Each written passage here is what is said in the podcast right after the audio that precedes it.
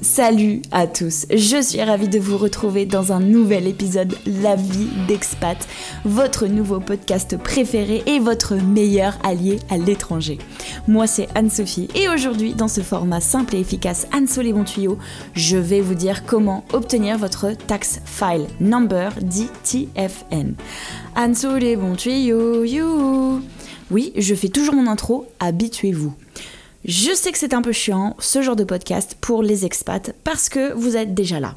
Vous avez déjà fait votre TFN, mais la vraie question est, n'auriez-vous pas aimé, vous aussi, avoir un super podcast à écouter quand vous êtes arrivé, vous, pour vous guider, pour vous aider à vous installer?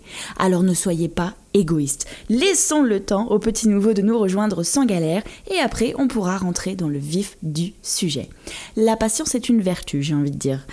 J'arrive pas à croire que je viens de dire ça parce que je suis la nana la moins patiente du monde. Anyway, alors qu'est-ce que le tax file number? Eh bien, c'est l'équivalent.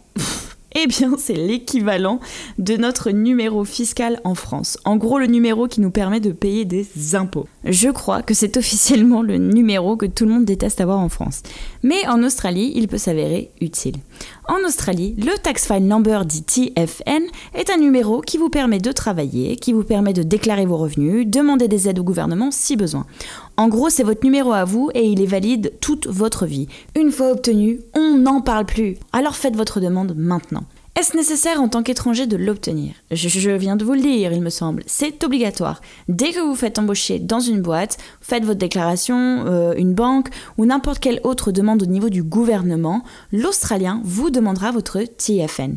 Hormis ces institutions euh, telles que le gouvernement, euh, les banques et bien évidemment votre employeur, personne ne devrait vous demander votre numéro. Alors si ça arrive, évitez. Certes, vous ne pouvez pas travailler sans, mais les employeurs acceptent que vous travaillez sans si vous avez déjà fait votre demande. Je veux dire, euh, c'est des humains, hein. ils comprennent un peu la situation. Si vous expliquez, je pense que ça va le faire. Moi, mon employeur n'a eu absolument pas de souci à me faire travailler en attendant mon TFN. J'ai juste été payé un petit peu plus tard. Et c'est exactement pour ça qu'ils ont besoin de votre numéro TFN. Ils ont besoin de ce numéro pour vous déclarer. Donc si vous n'êtes pas déclaré, ce que je vous conseille pas vraiment, euh, ils ne vous le demanderont même pas mais vous passeriez à côté de la supraannuation, qui est la caisse de retraite euh, australienne, qui s'est rendue bien utile durant le Covid, vu que l'Australie a accepté que toutes les personnes ayant un compte pouvaient retirer jusqu'à 10 000 dollars sans frais étrangers inclus. Je sais pas pour vous, mais c'était l'occasion de ne pas être taxé à balle. Bon, alors ça c'est toute une autre histoire. Je vais faire un petit podcast sur la supraannuation, un truc euh, de 2-3 minutes, histoire de vous raconter.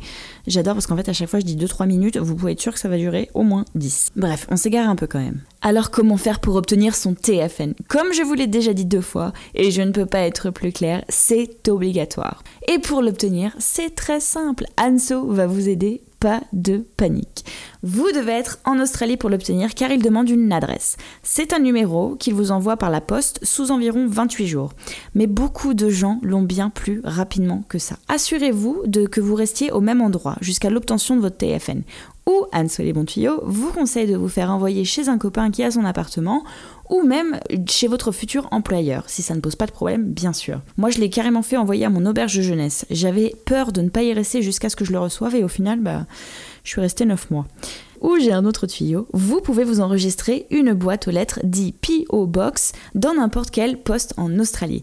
Les prix varient de 140 à 700 dollars par an selon la taille de votre boîte aux lettres. Bon, j'imagine que vous n'avez pas payé 700 dollars, vous n'allez pas recevoir des colis taille humaine euh, tous les jours. Et la beauté de la PO Box, c'est que vous n'avez pas besoin d'avoir de domicile fixe. Vous pouvez checker en fait votre boîte aux lettres 24 euh, heures sur 24 et y aller avec votre petite clé ou votre petit code et personne n'a accès à votre courrier. Alors vous pouvez rigoler, mais c'est très courant de ne pas avoir d'adresse fixe en Australie. Alors non, vous n'êtes pas SDF, vous êtes juste baroudeur. C'est comme ça que je vais vous appeler. Vous êtes des baroudeurs. Pour faire votre demande, il faut aller sur le site en ligne OS, le petit tiré du milieu tax number, et vous remplissez le formulaire. Une fois ce formulaire rempli, vous pouvez valider votre application et c'est gratuit. Il y a des sites de scam qui vous demanderont des sous pour votre numéro. À ce moment-là, eh bien, changez de site. Vous êtes en train de vous faire à voir. Bien entendu, pour vous aider un peu plus, je vais mettre le lien de ce site dans les descriptions. Je vous jure, c'est pas mes trucs préférés à faire. Mais je suis obligée parce qu'en vrai, j'ai tellement galéré moi avec mon tax file number. Je m'en souviens quand je l'ai fait, j'ai aidé sur 2-3 sites et en fait, à chaque fois, ils me demandaient de payer et je comprenais pas parce que je savais que c'était gratuit. Du coup, j'ai vraiment envie d'aider ce prochain expat s'installer. Dans l'épisode de la semaine dernière, je vous ai raconté comment obtenir votre visa Working Holiday. Là, je vous fais le TFN. Je pense que la semaine prochaine, je vous ferai peut-être euh, la supranotion et après, c'est terminé. Je ne veux plus parler de procédure. Je vous jure, je déteste ça. C'est le truc le plus chiant du monde. Alors voilà, je vais vous aider à le faire vite et bien comme ça, c'est réglé aussi pour vous. Bah voilà, c'était pas si long au final. Et pour clôturer cet épisode, chose promise, chose due. Dans mon teaser, je dis qu'à la fin de chaque épisode, je vous donnerai une bonne raison de venir voyager.